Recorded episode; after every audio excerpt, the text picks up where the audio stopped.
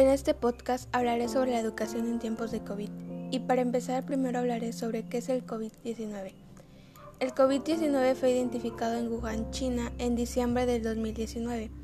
Es un síndrome respiratorio agudo tipo 2. Este se propaga de persona a persona. Algunos de sus síntomas son la tos seca, fiebre, dolor de cabeza, cansancio, dolor de garganta, congestión nasal, dificultad respiratoria, entre otros. Para minorar los contagios debemos quedarnos en casa, salir en caso de que sea urgente y usar cubrebocas en todo momento, al igual que gel antibacterial y mantener una sana distancia de un metro. Pero, ¿cómo ha afectado a los estudiantes la pandemia? Toda la sociedad se ha visto afectada debido a este virus. Algunas personas no soportan el estar encerradas en sus casas sin poder salir y en cierta forma es un tanto difícil ya que nosotros como estudiantes estábamos acostumbrados a andar de aquí para allá y debido a esta situación los alumnos han sufrido la falta de clases presenciales. Se sienten tristes porque quieren ver a sus amigos, se les hace más complicado las clases en línea porque como sabemos hay muchos factores que interfieren en las clases en línea como lo son la falta de internet, luz y la falta de recursos económicos. Hay estudiantes que no cuentan con el material necesario para tomar sus clases y desgraciadamente se pierden del tema que el profesor les da.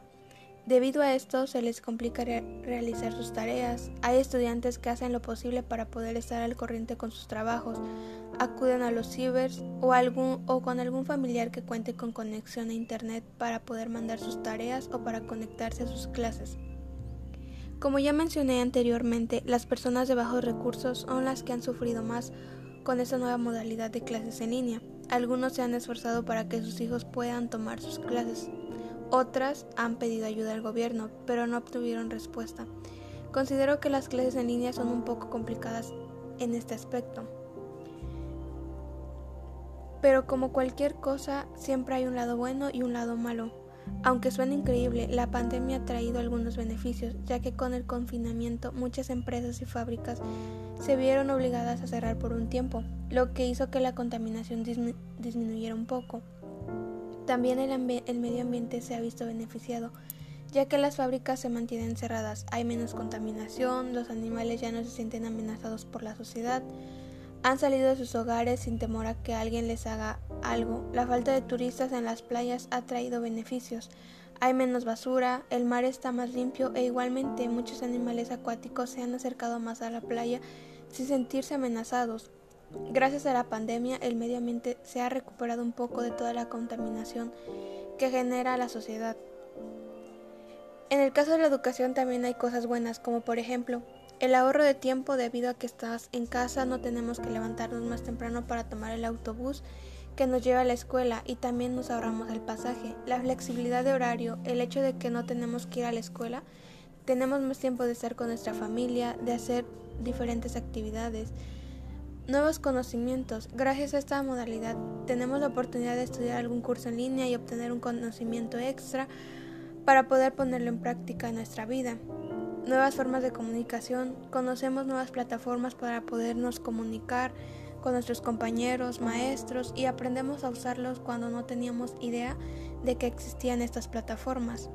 La práctica de la habilidad tecnológica. Gracias a la información de, la formación en línea, Pulimos nuestra capacidad para manejar, para manejar ordenadores, inclusive esos conocimientos crecerán por medio de la práctica. Algunos contra que encuentro en esta modalidad son los siguientes. Autodisciplina y constancia. Nosotros somos los únicos responsables de nuestra educación y si no tenemos un control no nos organizamos para hacer los trabajos, exposiciones, etc., tendremos serios problemas. Buena tecnología.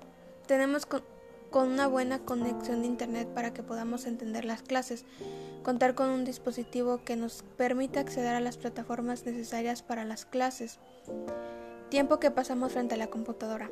La mayor parte del tiempo la pasamos en la computadora realizando tareas, reuniones, etc. Y a lo largo del tiempo esto trae consecuencias para nuestra salud, ya que puede afectar nuestra vista, nuestra postura, etc.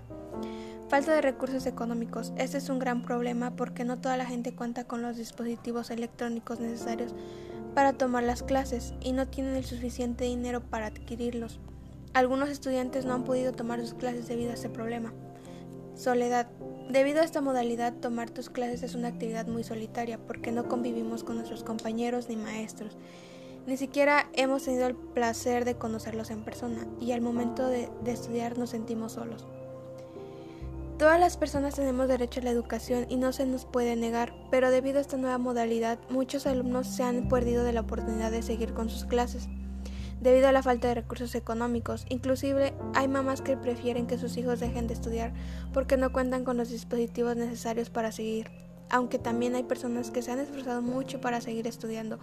Considero que esa nueva forma de estudiar te permite obtener nuevos conocimientos, conocer nuevas plataformas para poder interactuar con amigos, aunque también es cierto que la calidad de Internet importa mucho, porque si no la tenemos no podemos apreciar lo que el maestro nos está dando a conocer del tema.